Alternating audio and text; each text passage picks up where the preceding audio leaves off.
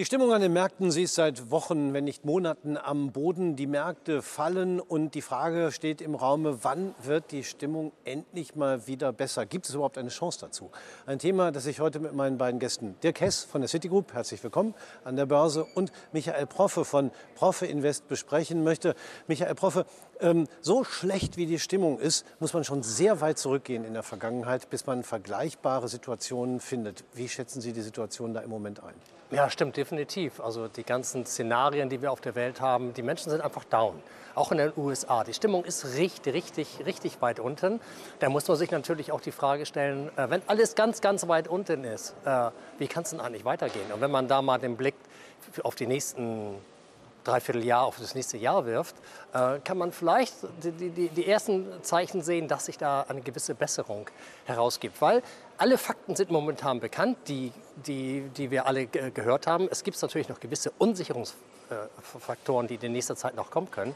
Aber mit diesen Fakten können wir in das letzte Quartal dieses Jahres eine gewisse positive Sicht bekommen. Weil das letzte Quartal ist spannend. Ne? Die Leute haben ein schlimmes Jahr hinter sich und es kommt Weihnachten steht vor der Tür. Silvester steht vor der Tür. Die Leute, die wollen nicht depressiv aus dem Jahr gehen, sondern mit einem positiven Erlebnis äh, aus dem Jahr gehen. Mhm. Und dann kann der eine oder andere schon mal mit einem anderen Blick auf die Börse oder auf die Unternehmen schauen und dann kann er vielleicht auf die Idee kommen, hey, das sieht ja gar nicht so schlimm bei dem Unternehmen oder bei der Börse aus. Ich schaue jetzt mal ganz weit nach vorne. Das mhm. wird vielleicht in einem Dreivierteljahr oder einem Jahr wesentlich besser besser aussehen. Und das ist momentan der Move, wo die meisten Amerikaner darüber nachdenken. Was kommt denn jetzt eigentlich? Mhm. Das Wollen ist das eine, aber das, was dann wirklich passiert, das andere. Dirk Hess, äh, ist das ein Bärenmarkt, der so schnell nicht zu Ende gehen wird? Wenn man mit Markttechnikern spricht, ist das ein Bärenmarkt. Und ähm, viele vergleichen das ja schon mit 2008. Und äh, da haben wir ja ein ähnliches Szenario, ein nicht ganz ähnliches Szenario gehabt.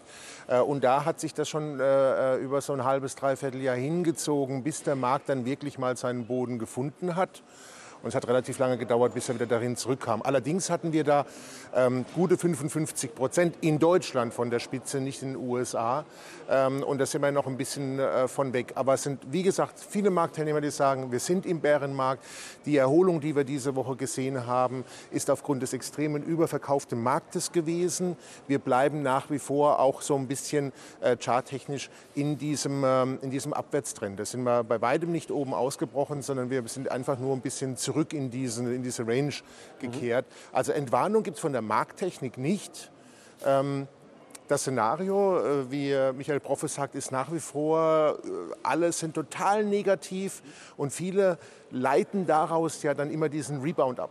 Den haben wir ja eigentlich gesehen, aber dieser Rebound war wahrscheinlich nur aufgrund des stark überverkauften Marktes. Und damit quasi eine technische Reaktion, äh, die dann eben auch nicht so weit tragen müsste. Aber trotzdem will ich Michael Proffe fragen, es waren ja Hoffnungsschimmer rauszuhören aus dem, was Sie gesagt haben. Woher sollen die denn konkret kommen? Ja, wir haben in der Vergangenheit gesehen, in den letzten Wochen, da gab es viele Unternehmen, die haben gute Zahlen rausgegeben. Zum Beispiel General Mills aus der Nahrungsmittelindustrie. Super Zahlen rausgegeben und den, äh, den Ausblick fürs Jahr und fürs nächste Jahr angehoben. Das gleiche hat eine Starbucks gemacht. Super Zahlen, Ausblick angehoben. Oder eine Autosoon, äh, ein amerikanisches Unternehmen für Autozulieferer. Super Zahlen rausgegeben. Die Aktienkurse sind in ein, zwei Tage gestiegen und dann sind sie wieder komplett mit dem Gesamtmarkt runter, runtergekommen. Jetzt sind wir in der letzten Berichtssaison dieses Jahres. Das heißt, in den nächsten Wochen werden viele Unternehmen berichten. Und im Vorfeld wurden ja auch schon die Erwartungen heruntergeschraubt.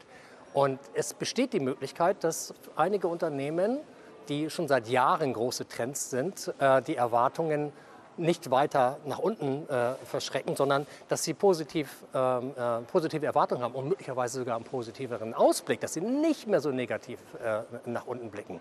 Und dann kommt die Zeit der Stockpicker. Das heißt, der Gesamtmarkt, der kann durchaus die nächsten Monate noch weiter auf dem Niveau, wo wir jetzt sind, bleiben oder sogar noch weiter fallen. Aber es werden sich genügend Werte finden, die gegen den Markt laufen werden, weil man will am Aktienmarkt Geld verdienen. Und jetzt kommt man die letzten dreiviertel Jahre kein Geld verdienen, außer die Profis.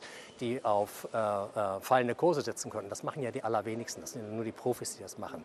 Man gewinnt oder man erzielt eigentlich Gewinne mit steigenden Kursen. Und da werden die Leute ganz genau hinschauen, welche Unternehmen sind das eigentlich, die eigentlich gar nicht so schlecht dastehen, die gegen den Trend, gegen die allgemeine Depression eigentlich äh, äh, anstinken äh, können. Und da wird langsam Geld reinkommen. Und dann wird Folgendes passieren. Möglicherweise werden wir monatelang ganz langsam einige Werte, wie so ein kleines Feuerchen, immer weiter steigen, steigen, steigen. Und die meisten kriegen das nicht mit, weil das, das Gesamtsentiment immer noch negativ ist. Deswegen ist das so wichtig, jetzt in der laufenden Quartalssaison hineinzuschauen und sich die richtigen Werte heraussuchen, die allgemein, nämlich in dem letzten Quartal, wegen Weihnachten etc. sowieso zu den großen Gewinnern äh, zählen. Da werde ich gleich noch mal genauer nachhaken, aber noch eine Frage an Dirk Hess. Ähm, es ist lange her, dass wir auf sowas wie Kreditausfallversicherungsraten äh, geguckt haben. Das ist jetzt scheinbar in vielen sozialen Medien wieder ein Thema geworden. Ähm, ist das äh, ein Zeichen, dass die hohen Zinsen äh, vor allem für die Immobilienbranche ein echtes Problem darstellen können oder ist es übertrieben? Absolut. Ähm, der in, im letzten Quartal der Antrag an Hypothekendarlehen ist der tiefste gewesen seit 25 Jahren. Das heißt, das ist eine ganz, ganz starke Abkühlung im Immobilienmarkt in den USA zu sehen. Wie gesagt, ich bin kein Volkswirt, aber die Zahlen sprechen hier für sich. Das ist ja aber das, was die Notenbank will. Also von daher haben wir eigentlich schlechte Daten, sind momentan sogar indirekt gut für den Markt, weil dann die FED vielleicht von ihrem Szenario der weiteren Zinserhöhungen irgendwann mal dann abkehrt. Nicht dieses Jahr. Viele erwarten ja jetzt im November noch mal 75 Basispunkte Erhöhung, aber es war ja schon das Szenario, dass nächstes Jahr auch keine Zinssenkung oder erstmalige Wiederzinssenkung erwartet war und aufgrund der Zahlen in den letzten Vierteljahr aus hieß, nee, kommt auch 23 keine. Und deswegen hat der Markt ja so stark nachgegeben. Das heißt, wenn jetzt diese Zahlen kommen von einem abkühlenden Häusermarkt, von nachlassenden äh, Nachfrage nach, ähm, äh, nach äh, Hypothekendarlehen, ist es ja eigentlich ein Zeichen dafür, dass die FED dahin kommt, wo sie will. Und das wiederum könnte im Umkehrschluss bedeuten, könnte, könnte, könnte, dass die FED dann doch vielleicht schon in 23 die ersten Lockerungsmaßnahmen wieder nimmt. Und dann ist es der Moment, wo man im Aktienmarkt sein müsste spätestens, weil wir wissen ja, der läuft einfach dem ganzen Szenario so ein bisschen voraus. Und ich kann auch Michael Proff nur recht geben, es ist die Zeit der Stockpicker. Momentan ist der breite Markt wahrscheinlich noch ein bisschen so angeschlagen und wir warten technisch auf den Sell-Off. Das hatten wir schon mal hier an der Stelle. Mhm.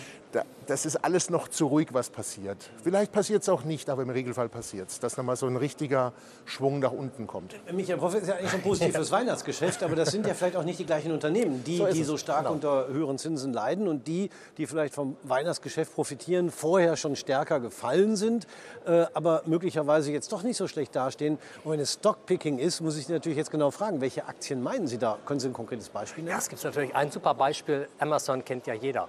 Und wenn man die Amazon-Aktie seit Jahren betrachtet, ist das ein Megatrend seit eh und je. Ist Marktführer in seinem Bereich. In den letzten paar Jahren hat Amazon ganz, ganz viel Geld für seine Logistik ausgegeben, für seine eigene Logistik. Äh, das läuft jetzt gerade alles aus. Die Aktie lag mal bei 185 US-Dollar, liegt jetzt ungefähr bei 110, 114 US-Dollar. Das heißt, bis zum alten Hoch sind das 60 Prozent. Ja, auch die, ähm, die hat eine Sonderkonjunktur durch Corona. Das ist jetzt alles ein bisschen abgeflacht. Jetzt kommt das Weihnachtsgeschäft. Und ich glaube nicht, dass die Menschen äh, sparsam sein werden, sondern die wollen Weihnachten feiern, die wollen Emotionen haben. Weil das Jahr war ja depressiv genug für die meisten. Amazon wird, äh, ich denke mal, ein sehr äh, solides Quartal hinlegen. Und wenn man dann die Aktie mal aus den nächsten zwei Jahren sieht, die Krise, die wir jetzt haben, in zwei Jahren wird es die nicht mehr geben. Dann hat sich das alles irgendwo erledigt. Die Zinsen haben sich irgendwo auf einem gewissen Niveau äh, äh eingependelt, etc. Die, viele Krisenhärte werden, werden nicht mehr da sein. Das heißt, wo wird das Unternehmen in zwei Jahren stehen? Und wenn ich den Aktienkurs mir jetzt anschaue und sage, ich habe da eine 60% Chance, dass die Aktie in den nächsten zwei Jahren zu ihrem alten Hoch zurückgeht. Selbst wenn es nur eine 40% Chance ist, kann ich doch jetzt mir die Aktie kaufen, in Etappen einkaufen und kann mir dann einen trendbegleitenden Optionsschein, zum Plain Vanilla Optionsschein für die nächsten 24 Monate kaufen, der jetzt am Geld liegt. Das Chance-Risiko-Verhältnis ist ja gigantisch. Denn welches Szenario gibt es noch, dass die Aktie noch mal runtergeht? Ja, ein letzter Sell-Off. Aber selbst wenn es den gibt, geht es danach ja wieder hoch, weil das Unternehmen ist ja kerngesund. Und alle, die bei Amazon ihre Geschenke kaufen, an Einkaufen gehen und so weiter, werden das natürlich weitermachen. Keiner wird jetzt sagen, okay, es kommt jetzt Weihnachten, ich gehe nicht über Amazon shoppen. Das wird ja kein Mensch tun. Deswegen muss man jetzt diese Chancen, die sich da im Markt ergeben, die muss man sehen und versuchen zu kaufen. Nicht all in natürlich. Ne? Auch wenn man so einen Optionsschein kauft, ich gehe da in drei Etappen rein. Ich kaufe ihn mir jetzt, den ersten Teil, dann sehe ich demnächst die Zahlen von Amazon und den Ausblick von Amazon. Dann kann ich äh, ein paar Wochen später einen zweiten Teil kaufen und einen dritten Teil. Also nicht all in reingehen, sondern jetzt strategisch denken. Denn wenn nachher die Börsen wirklich wieder sagen, ich gucke nach vorne, äh, die Krisen sind irgendwo hinter uns, die ersten drei, vier Monate, wenn da geht das alles dann sehr, sehr zügig alles. Und wenn da ein Investor nicht drin ist, hat er den größten Teil schon mal nicht miterlebt. Bei Optionsscheinen ist ja auch immer das Risiko des Totalverlustes, muss Genau. man natürlich äh, wissen, das kann passieren, aber Aber mit einem Zeithorizont von zwei Jahren. mit einem längeren Zeitraum natürlich. Ein ganz wichtiger Punkt, den haben Sie so nebenbei gesagt, da will ich noch mal fragen, der Optionsschein muss am Geld sein. Warum Ja. ist das wichtig? Ja, dann habe ich das geringstmögliche Risiko. Und, ähm, ich kann natürlich, wenn die Aktie liegt jetzt bei 114, sage ich mal, dann kaufe ich den ähm, ähm, am Geld. Das heißt, äh, je, jeden Prozentpunkt, den die Aktie geht, äh, äh, steigt, gewinnt mein Optionsschein automatisch schon. Sage ich jetzt, okay, die Aktie soll nach 185 laufen, das ist meine Erwartung in den nächsten äh, 24 Monaten und ich kaufe mir den Strike bei 185, habe ich möglicherweise einen wesentlich, habe ich einen wesentlich höheren Hebel. Ich könnte viel mehr Geld verdienen. Was passiert aber, wenn die Aktie das nicht schafft? Wenn die auf dem Weg dorthin durch irgendein Ereignis wieder wegknickt, dann komme ich zu dem Szenario, ich kann mit dem Optionsschein auch Totalverlust erleiden. Ich habe zwar mächtige Hebel, ich kann ganz, ganz viel Geld verdienen, aber ich kann das auch alles verlieren. Und das Risiko gehe ich einfach nicht ein. Ich gehe das Risiko, äh, ich kaufe immer am Geld, um das geringstmögliche Risiko zu haben. Ich kann natürlich auch äh, noch wesentlich tiefer gehen, dann fällt mein Hebel halt, halt halbiert er sich vielleicht auf zwei oder auf drei.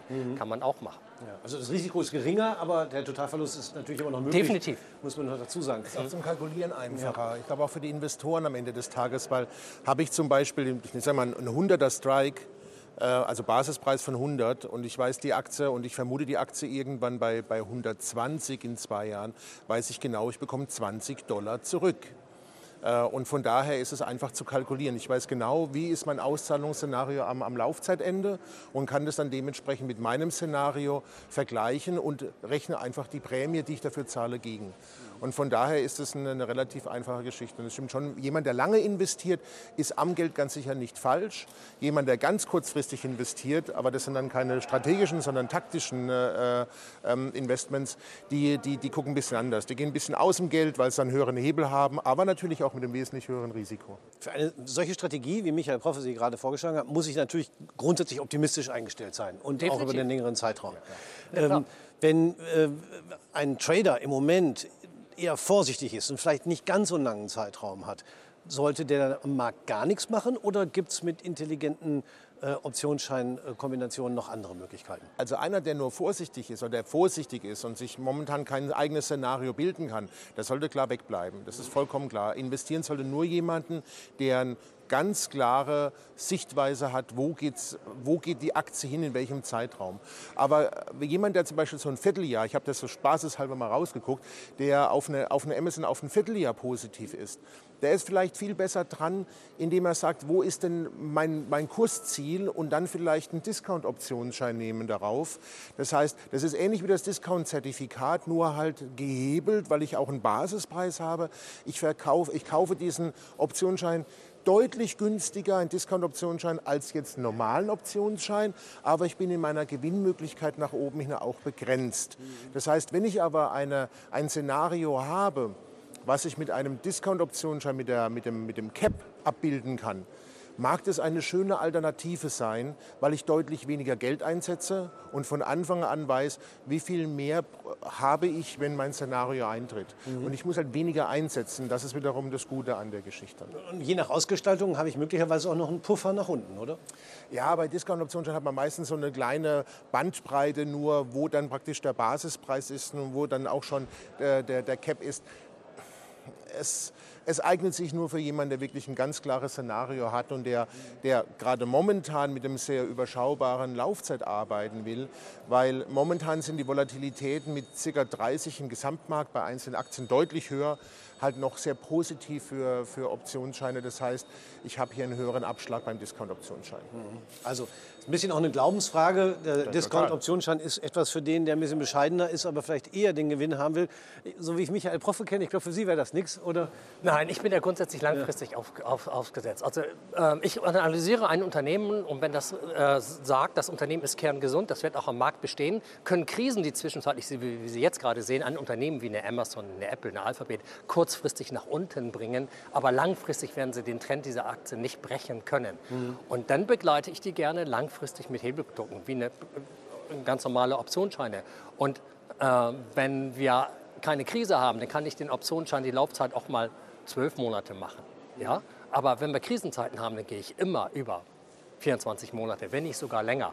Weil wir haben eine hohe Volatilität und äh, die Schwankungen, die da drin sind, nicht jeder Mensch kann das ertragen, was da tagtäglich passiert. Das geht ja. ja wenn man eigenes Geld drin hat, äh, dann äh, fiebert man natürlich mit. Ja, und äh, das geht an die Nerven der, der Menschen. Es recht, wenn man so ein ja. Dreivierteljahr lang immer nur das und das sieht. Die wenigsten können das aushalten. Das ist schon für Profis schwierig, ne? mhm. das Umfeld. Äh, und deswegen eine ganz lange Laufzeit haben, wenn man eine Idee zu der Aktie hat, ist das für mich das Entspannendste überhaupt. Und ich bin jetzt seit 40 Jahren an den Börsen. Ich habe viele Krisen mitgekriegt und jede Krise hat mir immer gezeigt, irgendwann ist der Boden und dann geht es hoch. Und hast du dann langlaufende Sachen drin, dann machst du richtig viel Geld. Mhm. Also das ist auch so ein bisschen sich vom Timing unabhängig zu machen und deswegen der lange Zeitraum. Ja, ja. ja. Aber ich will ja nicht Sklave des tagtäglichen Hin und Her der Börse sein. Aber dieser verhältnismäßig höhere Einsatz, äh, den man dann schon braucht, wie Dirk Hess ja sagt, äh, mhm. im Gegensatz zum Discount-Optionsschein, wo ich weniger einsetzen muss, den nehmen Sie dann auch in Kauf? Den nehme ich im Kauf, ja, genau. Aber da ist auf die Laufzeit, muss man sagen, da wird sich ein Discount-Optionsschein auch nicht mehr so viel geben. Die gibt es auch auf die Laufzeit nicht. Mhm. Äh, das, das, ist ganz klar, deswegen sage ich ja, es gibt das taktische und es gibt das strategische Investment. Auch wenn dieser Begriff taktisch und strategisch momentan ein bisschen ähm, in anderen Bereichen nicht so gut äh, sich anhören. Strategisch habe ich eine ganz klare Sichtweise auf eine ganz, ganz lange Zeit. Taktisch ist wirklich, ich habe jetzt für eine kurze Zeit ein Szenario und da setze ich damit um.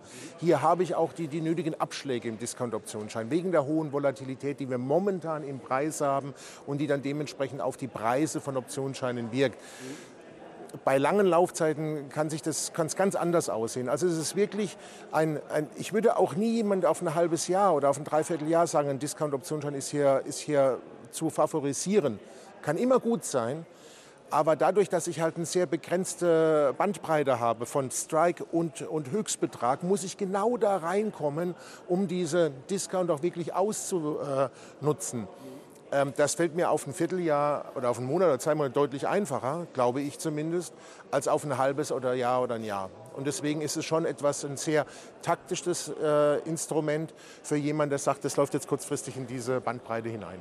Also es kommt auf die Sichtweise und vor allen Dingen die Perspektive an. Äh, diesen sehr entscheidender Faktor bei äh, der Unterscheidung der Wahl zwischen dem Beispiel klassischer Optionsschein oder eben ein Discount-Optionsschein. Also wir haben mal zwei Strategien vorgestellt, ohne zu wissen, ob sie am Ende erfolgreich sind. Ich bedanke mich aber trotzdem dafür, dass Sie sich da reingekniet haben, Michael Proffe und Dirk Hess. Und meine Damen und Herren, bei Ihnen bedanken wir uns fürs Zuschauen.